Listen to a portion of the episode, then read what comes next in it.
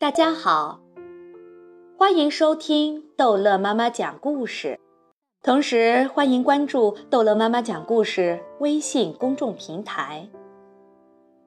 今天逗乐妈妈要继续讲的是《木偶奇遇记》第五章。这时候，天开始黑了。匹诺乔猛想起他还没有吃过东西。就觉得肚子在咕噜咕噜叫，真想吃。孩子是这样，一想到吃，就越来越想吃。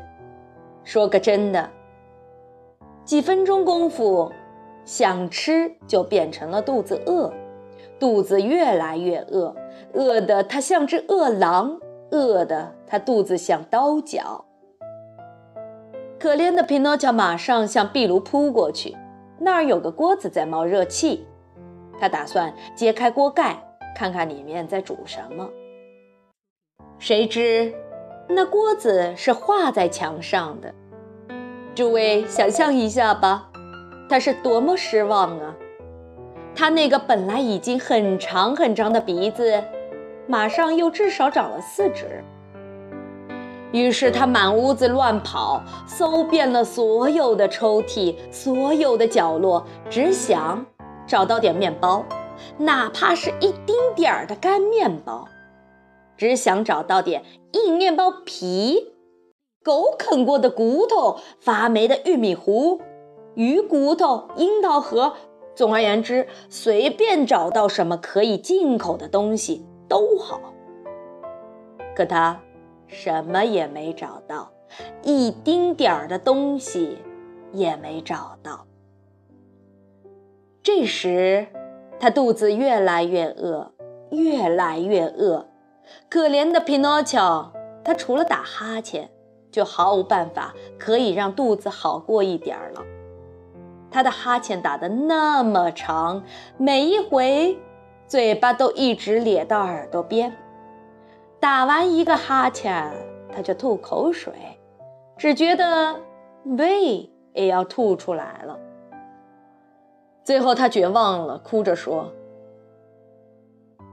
会说话的蟋蟀说的对，我错就错在不听爸爸的话，逃出了屋子。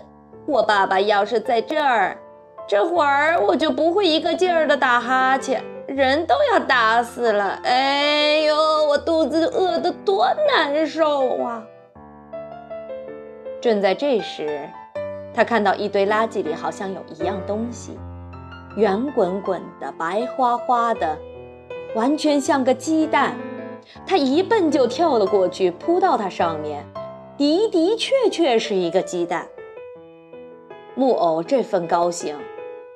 哼，只是可以意会，无法形容的。他简直就像在做梦一样，一个劲儿的把鸡蛋捧在手上，转过来转过去，又摸又吻，一面吻还一面说：“这会儿我该怎么吃这个蛋呢？煎来吃不好吗？不，放在盆子里煮更好。哦，还是用煎锅煎最好。”还有比煎鸡蛋更好吃的吗？哦，不弄熟怎么一样？就生着吃。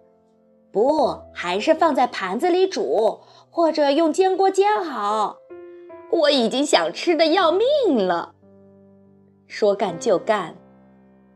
他把煎锅放在一个烧炭的火盆上，在煎锅里，他放的不是素油，不是牛油，而是水。等到水一冒气，咔嚓。他敲破鸡蛋，要把蛋倒进去，可蛋壳里倒出来的不是蛋白，也不是蛋黄，而是一只小鸡。小鸡又快活又有礼貌，姿势优美的鞠了个躬，说：“多谢您，匹诺乔先生，您让我省了力气，不用去弄破蛋壳了。再见，祝您好。”请代我向您的家人问好。他说着，拍拍翅膀，从打开的窗子飞了出去，不见了。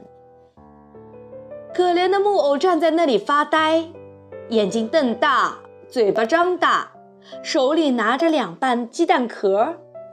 他这么愣了一阵，等到最后清醒过来，就哇哇的又哭又叫，绝望的跺脚，一面哭一面说：“还是会说话的蟋蟀说的对，如果我不从家里跑出去，如果我爸爸在这儿，这会儿我就不会饿得要命了。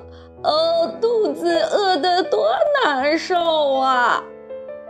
肚子继续咕噜咕噜响，越想越厉害。他又不知道该怎么办才能叫他不响。他觉得还是离开屋子，到隔壁村子去看看吧。巴望能碰到个好心人，会施舍点面包给他吃吃。好了，这一章的《木偶奇遇记》。就讲到这儿了，欢迎大家继续收听《木偶奇遇记》第六章。